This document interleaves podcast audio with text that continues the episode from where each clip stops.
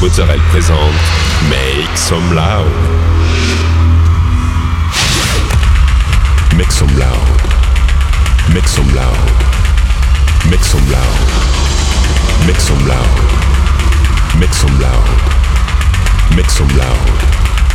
Make some loud.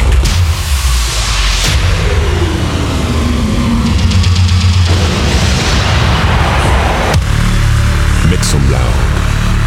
Make some loud. Make some loud. Make some loud. Make some loud.